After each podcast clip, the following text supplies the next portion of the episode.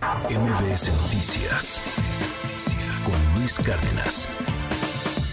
La Suprema Corte de Justicia de la Nación abrió una puerta muy importante, diría yo, para despenalizar por fin, de una vez por todas, el aborto en México. Y esta mañana le agradezco enormemente a Alex Méndez, él es coordinador de litigio en Abortistas México, eh, que nos acompañe y que nos dé su visión de esto que pues ya es prácticamente una realidad. Muy buenos días, Alex. Hola, muy buenos días. Qué gusto saludarte a ti y a todo tu auditorio. Igualmente, pues cuéntanos por favor cuál, cuál es la visión que, tienen ustedes de esta determinación de eh, la primera sala, entiendo, de la Suprema Corte, que ya facilita, abre este camino para despenalizar el aborto, pero pues ya en todo el país. Sí, pues mira, la decisión de la Corte de la semana pasada creo que es un paso fundamental para el reconocimiento del derecho a decidir de todas las mujeres y personas con capacidad de gestar, porque finalmente la Corte lo que dice es que esta regulación que prohíbe el acceso al aborto voluntario afecta a todo el colectivo de mujeres y personas con capacidad de gestar.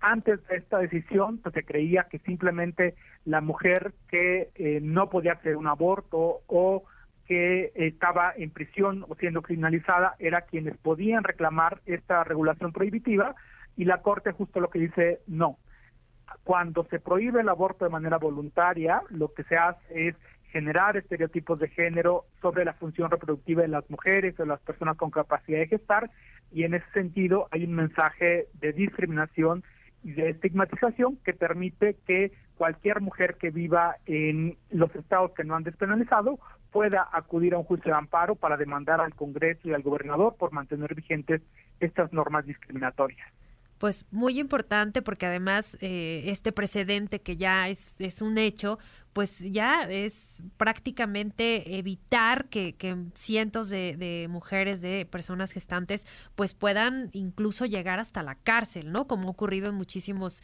casos eh, muy, bien documentados, eh, en casos de violaciones, por ejemplo, también de, de abusos, se ha estigmatizado muchísimo a la mujer.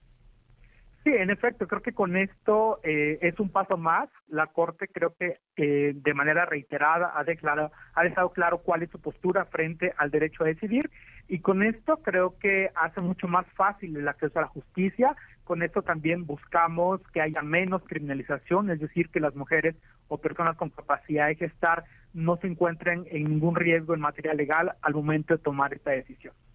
¿Qué faltaría? ¿Ustedes qué consideran que, que, tenemos como pendiente ¿no? en la sociedad? Sobre todo que ya se ha avanzado mucho en materia legal, eh, obviamente este, este paso que da la Corte sumamente importante, pero ¿qué, qué consideran que nos faltaría?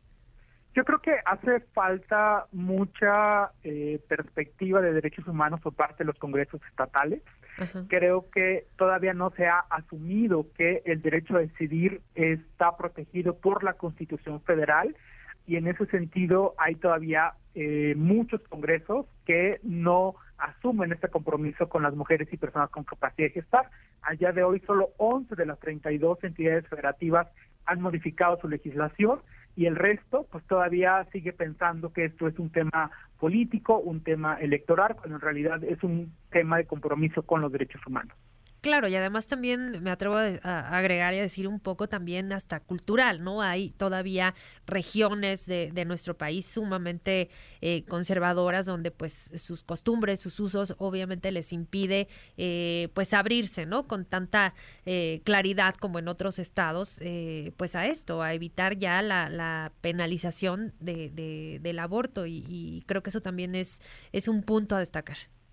Sí, claro, yo creo que justo lo que la Corte es lo que pone sobre la mesa, lo que dice es, mientras el Estado y las instituciones mantengan esta prohibición, esta criminalización, se impide también el avance en el tema de la despenalización social, ¿no? Mientras el Estado siga mandando el mensaje de que está mal decidir interrumpir un embarazo, pues justo esta cultura de la que hablas, pues justo lo que hace es mantener esta esta postura porque el Estado pues también asume algo similar.